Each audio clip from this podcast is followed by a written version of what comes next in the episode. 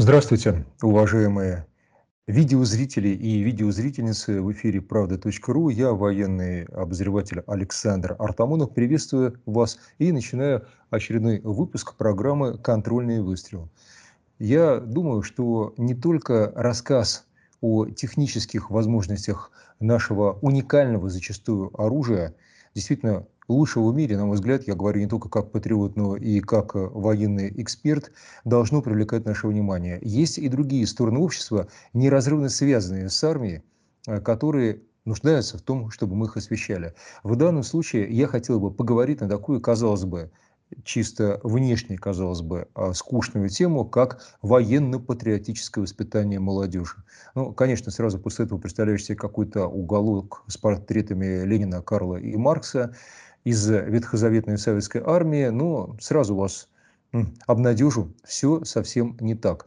Это я о военной миниатюре и о том, что мой коллега Юрий Борисович Селиванов, э, один из э, ведущих, я бы сказал, военных э, обозревателей, он сотрудничает с News Front, с еженедельником «Звезда», назвал «игрушка стратегического назначения». Собственно, уже в самом названии, и я думаю, в первом посыле прорисовывается вся тема. Когда-то мы с вами, по крайней мере, то поколение, которым сейчас уже за 40, а то и за 50, играли э, различными э, пластмассовыми изделиями китайского э, ширпотреба, а то и просто выстругивали игрушки из дощечек или клеили сами модели, выпиливали их, таким образом приобщаясь к миру армии и учась быть защитниками нашей страны. Те времена, конечно, давно-давно миновали, но а, надо сказать, что и в нулевые годы а, прежде всего а, приходилось нашим детям удовольствоваться э, изделиями, которые поставляли на наш российский рынок различные китайские производители, в частности, крупнейшая фирма Трампетер.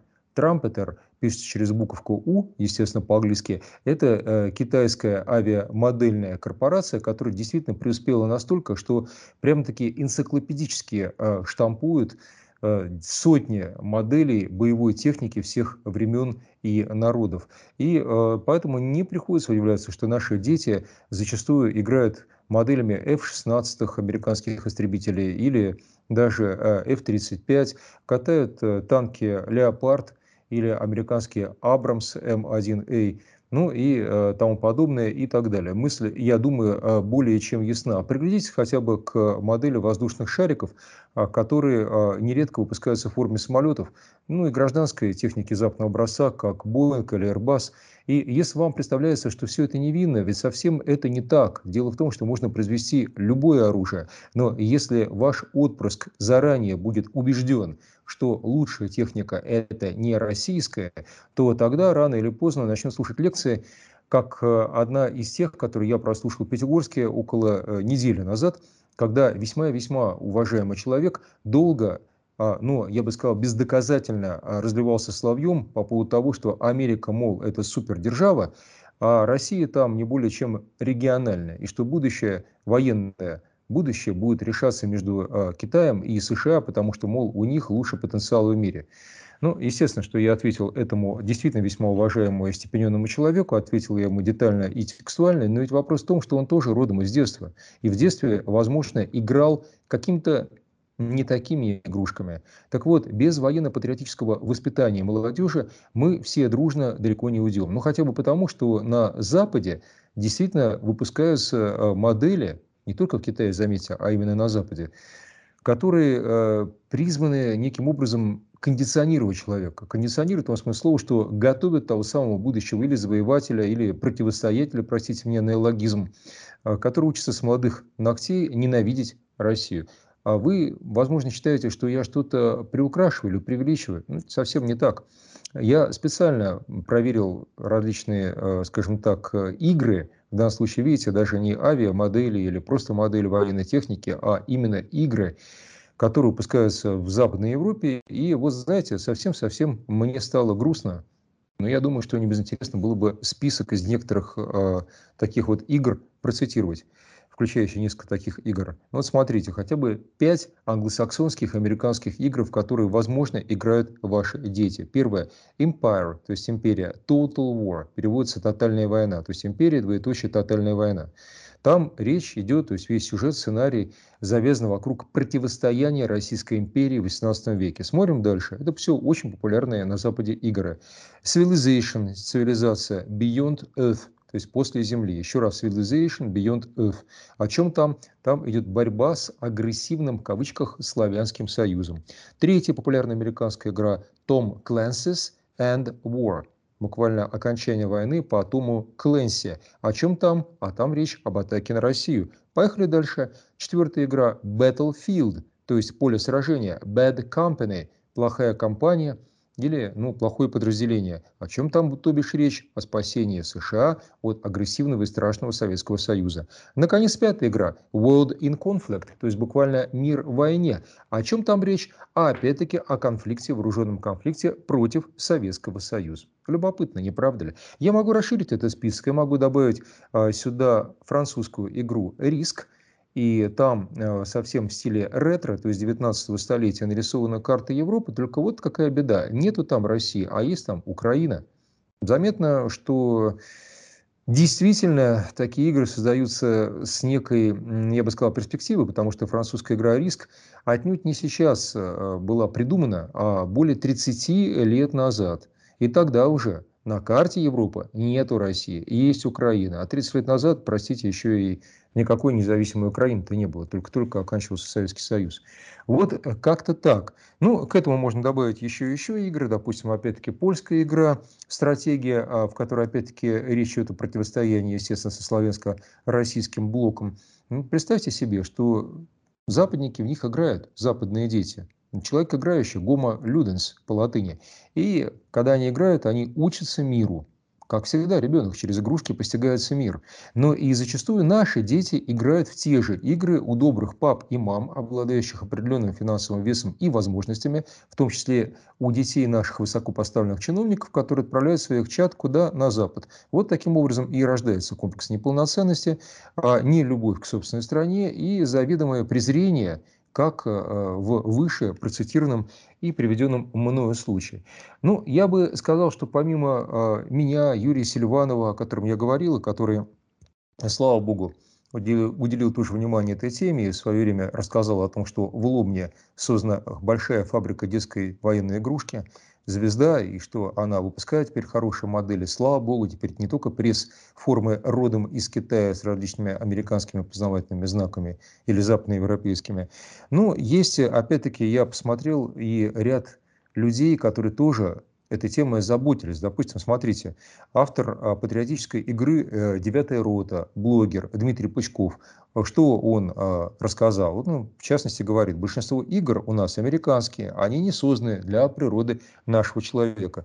Единственный выход – создавать свои собственные игры с учетом мнения наших психологов. Ну, могу привести и другое еще мнение. Это, наверное, уже будет третье или четвертое с учетом моего собственного по счету. Это Елена Бишкинская, она ректор Московского, Московской международной высшей школы бизнеса. То есть человек, казалось бы, далекий от военной игрушки и вообще-то женщина. Но, тем не менее, опять-таки она говорит, что патриотическое воспитание молодежи – это большая комплексная деятельность. Потому что дальше все эти ребята через 10-15 лет, и это, мне кажется, трюизм, общее место, сядут как раз, как раз за штурвалы боевых самолетов или за ручку шагаза вертолета и так далее и тому подобное. А политики и ученые пойдут э, в вузы, где должны рассказывать правильные вещи для того, чтобы правильно воспитывать своих, ну и не только своих, я думаю, что и чужих детей. Вот а, как-то так, как бы не грустно мне было бы констатировать, я э, обязан действительно рассказать об этом. Если можно было бы закончить все-таки на чем-то чем положительном, на положительной, хорошей ноте, то я бы отметил, что э, у нас э, возродилась школа моделирования, в частности, судостроительного моделирования. Э, есть такой замечательный человек, как Николай Румянцев, победитель ряда международных конкурсов, в том числе и конкурсов, проходившего в Европе, и который воссоздал несколько моделей боевых кораблей прошлого наших эсминцев, которые по точности воспроизводства, воспроизведения не имеют действительно себе а, равных. Это не я говорю, это все те международные призы, премии, которые он получил. Он сотрудник «Красной звезды», редактор «Красной звезды» и в своей такой личной жизни еще и э, судостроительный моделист. Есть у нас действительно теперь и различные игры, такие как World of Tanks, кстати, не российская, а белорусская игра, если брать то место, где а, она а, хостится, то есть где находится, скажем так, основной сервер и живут разработчики. И действительно, мир танков или World of Tanks а, – великолепное воспроизведение всей ситуационной обстановки и танков Второй мировой. Есть соответствующая и авиа игра, если это вообще игры, а не некие тренажеры по точности воспроизводства. Гораздо хуже у нас с теми играми, которые я назвал с предположенной стороны. Это я имею в виду стратегические игры, где делится мир и где неким образом э, перекраивается карта Европы. А ведь в принципе ясно почему. Если кто не понял, то я скажу. У нас отсутствует идеология. На Западе она есть. Она старая. Она такая, я бы сказал бы, кондовая, суконная. Она э, касается э, видения мира, философии бытия, согласно которой нам, русским и россиянам уделяется весьма-весьма скромное место, каких-то ундерменшей, ватников, с которыми надо сражаться. Казалось бы, все эти вещи знаете, но а, тем не менее, не пора ли нам было бы создать некое свое видение мира, а Максим Калашников или, допустим, а, кто-то из а, подобных деятелей, публицистов, которые предлагают нам не стесняться. Может быть, нам стоит создать игру по поводу освоения Солнечной системы, или воссоздание Советского Союза. Ну, имеется в виду стратегическая игра. Мало допустим, про агрессивные Соединенные Штаты, которые лезут на Ближний Восток и завоюют Афганистан. На самом деле здесь такой простор для воображения.